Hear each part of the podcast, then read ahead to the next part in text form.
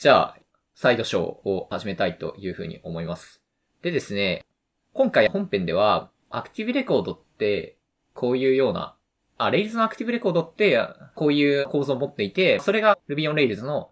少なくともサーバーサイドの高い生産性っていうのを生み出しているよねっていうような話をしました。で、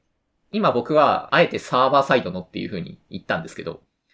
最近ですね、Ruby on Rails フロントエンドちょっとまずいんじゃないですかっていうか、まあ遅れてるんじゃないですかっていうのを指摘するようなですね、声が増えていて、で、実際僕もそうだと思っていて、Rails って何もやんなくても、例えばセキュリティですよね。CSRF とかに対する対策とかデフォルトで入ってるし、うんあ。とそれから SQL とかだと、普通に使ったらインジェクションされないようなみたいなっていう感じで、今僕はセキュリティの例を出しましたけど、何が言いたいかっていうと、Ruby on Rails って普通に使ってたら、いろいろと、今のはセキュリティの例でしたけど、いわゆるベストプラクティスと呼ばれるようなものっていうのに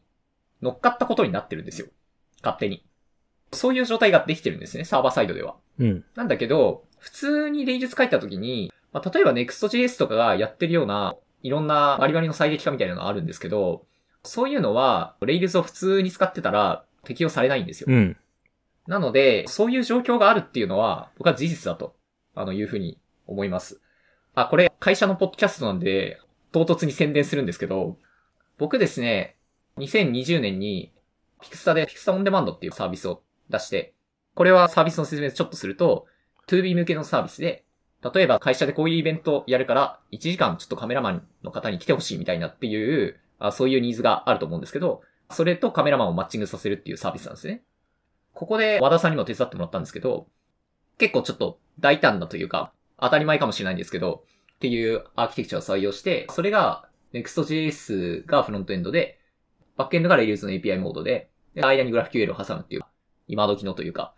まあっていうアーキテクチャを採用したんですよ。で、実は僕がこの時考えてたことっていうのは、まさに僕がさっき言ったことで、やっぱり Next.js ほっといても、例えば、SEO 的にこうマイナスになるようなことっていうのは起きないですよ。一方で、ピクスタの別のサービスでも普通にレイルズで作ってるやつとかって、たまにここが遅いので、SEO 的にちょっとまずいので改善しましょうみたいなタスク入ってくるんですよ、普通に。もしサービスがうまくいった時にそういうの発生するの嫌だなっていうふうに思って、もう最初から Next.js にしようって思って Next.js にしたっていう側面があるんですよ。っていう、そういうこう背景がありますと。まず、今のレイルズ。で、あとそれから、まあもう一つ別の方向の背景から、今レイルズからの話しましたけど、今言った Next.js 側からの、この今動きっていうのがあって、まあそれは何かっていうと、Next.js 的なフロントエンドのこの最適化を持ちつつも、JavaScript もしくは TypeScript でサーバーサイドまで書いてしまいましょうっていう、そういうフルスタックフレームを作ろうっていう動きがあると。そこで、プリズマ。最近あのプリズマバージョン2になったんで、ちょっと、で、バージョン1と全然違うんですよ。全然別物ですね。そう、なんで、ここでは、ちゃんとそれを区別するためにプリズマ2って言うんですけど、プリズマ2がサーバーサイド側のまあ OR マッパーとして採用されることが、まあ多いんですね。で、プリズマ2って結構よくできてて、これは Rails のアクティブレコードにも入れてほしいなっていうふうに、むしろ入れるための努力を自分でしてもいいなというふうに思った機能が1個あるんですけど、それは何かっていうと、プリズマってスキマを書くんですね。なんだろうな、データモデルを書くための謎の DSL みたいなのがありますね。謎の DSL があるんですよ。うん。で、それで、それを書いとくんですよ。で、これまだ多分プレビューの機能なんですけど、それでマイグレーションってやると、今のデータベース側のテーブル構造と DSL の内容を比較して、で、差分を適用してくれるんですよ、勝手に。あの、勝手に SQL を実行してくれるんですね。で、Rails だとどういう風にやるかっていうと、Rails ってこの実行される SQL を積み上げてスキーマ作るじゃないですか。うん。なんで、僕はプリズマのアプローチの方がすごいいいと思っていて、機械がやれることを人間がやってるんですよね。アクティブレコードだと。っていう状態があるんで、これはすごい便利だなというふうに思ったんですけど、肝心の OR マッパーとしての実装っていうのを見たときに、あれなんですよね。これドキュメントの中に、プリズマは OR マッパーですかっていうような、こう、項があるんですよ。そこ読むと、彼らは、これは、データマッパーですっていう風に言ってるんですけど、どう見てもテーブルデータゲートウェイなんですよ。うんうんうん。で、これはなんでそう思うかっていうとすごい簡単で、例えばアップデートするときにデータマッパーだったら、あの、どういうインターフェースになるかっていうと、アップデートにドメインモデルそのまま渡すんですよ。うん。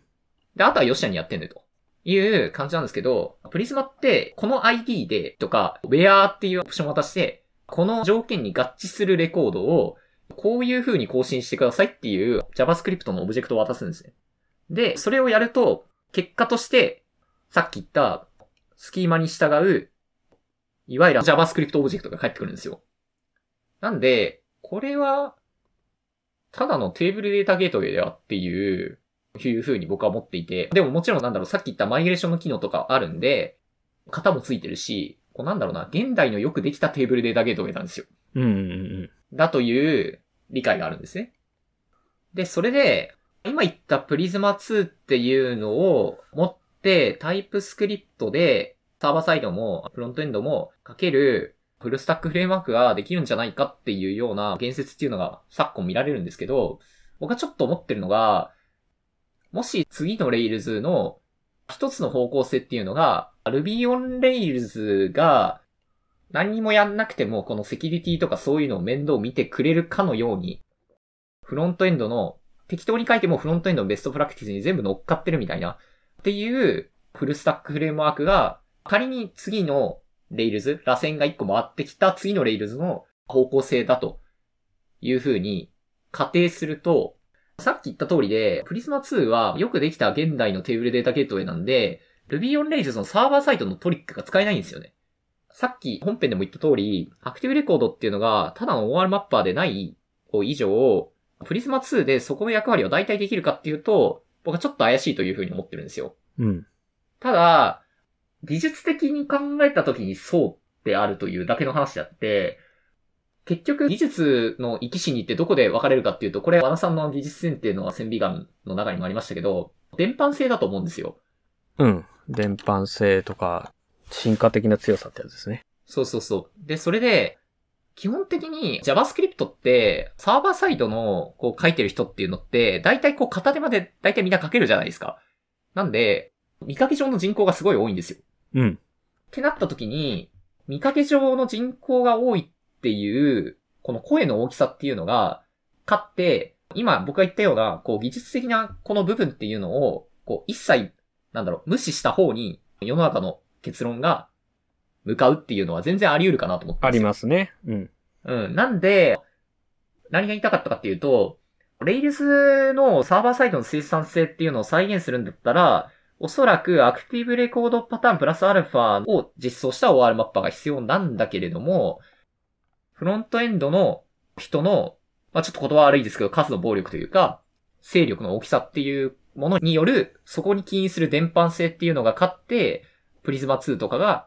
次世代のフルスタックフレームワークの中の、まあ、OR マッパーとしての地位を獲得するみたいな、そういうシナリオもあるかもな、みたうんういな。っんうん。ありえますね。ていう風に思ってるっていう、もうただの所感なんですけど。で、実際、ピクスタでもさっき言ったサービスの構成を試してみて思ったのが、これちょっとあれなんですよね。ピクスタが特殊っていうのもあるんですけど、僕らの会社の何かサービス始めるときに、事業責任者兼プロダクトオーナーとエンジニアとデザイナーってこう3人の構成で始めることが多いんですよ。なんで、そうすると、最初、エンジニアが両方書くんですよね。バックエンドとフロントエンド。そうすると、さっき言った構成だと、言語のこのコンテキストスイッチが発生するんですよ。で、僕は、今までピクスタってタイプスクリプトも Ruby も両方書いてきたんで、大丈夫でしょっていうふうに思ってたんですけど、現場のあの、エンジニアに、どうみたいな感じで聞いてみたら、やっぱちょっと、二つの言語を頻繁に行き来するっていうのは辛いですっていうふうに言われてしまって、っていう経験もあり、少なくとも次世代のフルスタックフレームワークが、クライアントサイドの言語によって、つまり JavaScript であったりとか、によって、記述されるっていうことになりそうなのは、これは割と角度が高そうだなっていうふうにうんうん。思ってて、で、中期的な開発生産性とかも考えると多分それはタイプスクリプトになるんじゃないかなっていうふうに思ってるっていうのが、僕のこの今の読みですっていう。なるほど。そうそうそう。わかるわかるという感じですね。だからそれが技術選定のこう選球眼をどう磨いていくかって話ですよね。で、確かに数の話とか、比べていて劣っている方が、でも生き残ることもあるというのが技術の歴史でしたよね。それが worse is better という有名な技術文章によって、示されたりもしているけど、つまり、これって、なんていうのかな、プロダクトの競争力というものは、これは時点でのプロダクトの機能の良し悪しだけでは決まらないという話ですよね。ので、例えばだから OR マッパーとして Ruby on Rails の Active Record とこの Prisma 2比べると、これはまだ、なんていうか、だいぶ差があるっていうのが正直なところなんだけど、そういうところにあぐらをかいていると、一種イノベーションのジレンマみたいなことになってしまうよというところですよね。技術的な力点の置き方がシフトしているのに、シフトしていることから目を背けてしまうと、実はもうイノベーションのセンターが映っちゃっていることに気づけない、あるいは気づかない、目をふさ、目を閉じてしまうということに、えー、なり得るということに、えー、気をつけなければならないという話ですね。その上で、見かけのユーザーが多いっていうより見かけのユーザーでなくて実際にユーザーが多いんですよね。JavaScript とか TypeScript のユーザーが圧倒的に多いということは、それだけそこから、なんていうか、イノベーションの馬力が発生するということは当然あり得るわけで、最初、だいぶ出来の良くなかったものが、ガンガンガンガン改善されていき、結果的に改善、その改善されていくというなんていうのかな、進化的な強さって言っているんだけど、進化的な強さを獲得する方は、劣った方が進化的な強さを獲得することによって、結果的により強くなり生き残る。というようなことは、これ技術の世界で何度か起きてきたので、それが、えー、例えば Next.js とかにそれが起きるんじゃないかというような読みを今話していたわけですよね。そうです、そうです。これは大いにあり得る話ですというところですよね。答え合わせは数年後にって感じだと思うんだけど。いや、そうですよね。なんで、ここ1年で僕はピクサでやっていたあのチャレンジっていうのを話すと、さっき言ったオンデマンドっていうサービスでは、 PIXTA の Ruby on Rails 書いてて、で、それでフロントエンドっていうのも React TypeScript とかいう風になってたんですね。なんで、いきなり例えば、これ全部 JavaScript で書きますっていう風になると、ちょっとこれは急激な変化になってしまうなという風に思ったんですよ。っていうのが一つと、もう一つは結構やっぱり、巨大になった Ruby on Rails のアプリケーションの何が辛いかっていうのを結構僕は肌で感じていて、これは何かっていうと、Ruby on Rails ってアクティブレコードのモデルがビューのところまで行くじゃないですか。なので、あ、ビューでも参照されるんですよね。例えばあのフォーム4とかで。なんで、そうすると、まずマイクロサービスにしたいとかっていう風になった時に、フロントエンドとバックエンドを、こう、まず切り離すところからやんないといけないんですよ。うんうんうん。で、それで切り離した後に、バックエンドを、こう、縦に分けていくっていうようなことをするんですけど、この切り離すのがすごい大変なんですよね。Ruby on Rails 普通に作ってると。なんで、もし当たった時に、それがやりやすいように、まあ、な、何かフロントエンドとバックエンドの間に、こう、界面っていうのを一個作っておきたいなっていうふうに思ってて、うんうん、それのためにはグラフ QL を入れたんですよ。なんで、今回やったチャレンジっていうのは、使う言語は変えません。ただし、将来のことも考えて、まず半分チャレンジします。Next.js に。かつ、もし当たった時に、バックエンドっていうのを置き換え可能なように、一個フロントエンドとバックエンドの間に、こう、界面を作ります。で、技術としてグラフ QL を採用しますみたいな。っていうのを、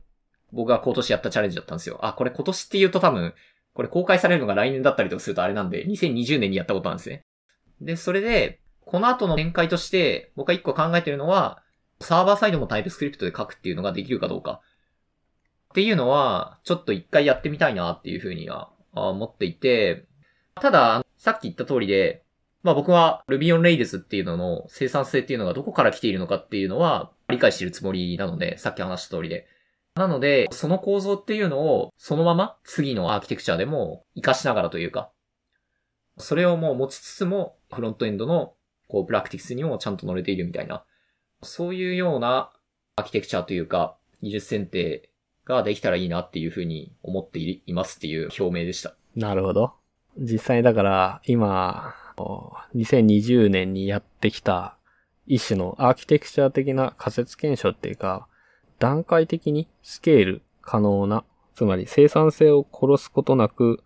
でもスケールすることを妨げないアーキテクチャの境界線、バウンダリーというのをどこに引くかというのを挑戦してきたわけですよね。いろいろと。で、それが、えー、実を結びつつあるというような話ですよね。うん。そうですね。あ、それで言うと、もう一個、オンデマンドサービスでは、なんかこう、学びがあったんですけど、僕結構グラフ QL1 個挟むと、スピードが落ちるなっていう感覚はあったんですよ。なんですけど、良かったこともあって、Next.js 側を、デザイナーの方が、あ、あれなんですよ。弊社のデザイナー、普通に React とかバリバリ書くんですよ。んで、なんで、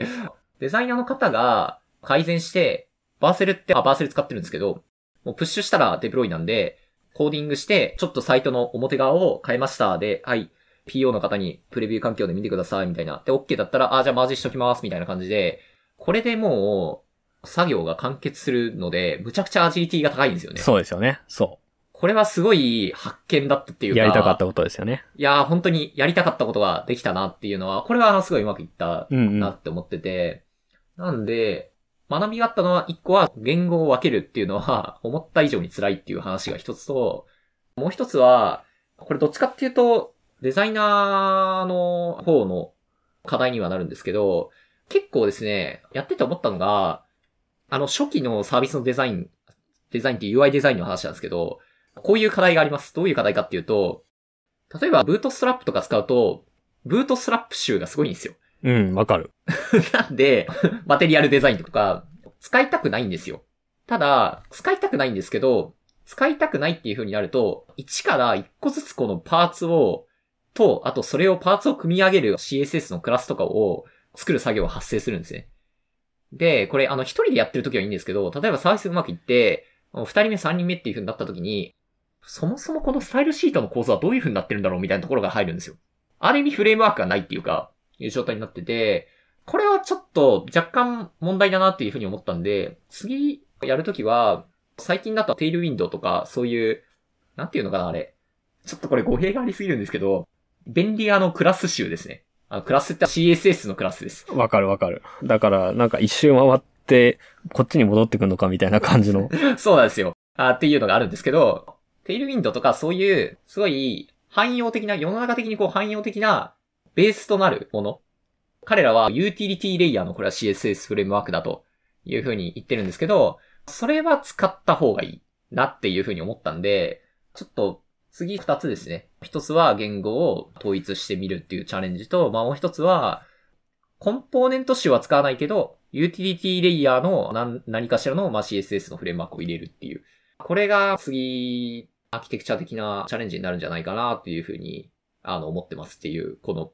ピクスタ2020年現状報告でした。なるほど。はい。いつものワンオンワンっぽい感じになってきましたね。このポッドキャストを、ほぼワンオンワンを垂れ流してるみたいな感じになってる。そうですね。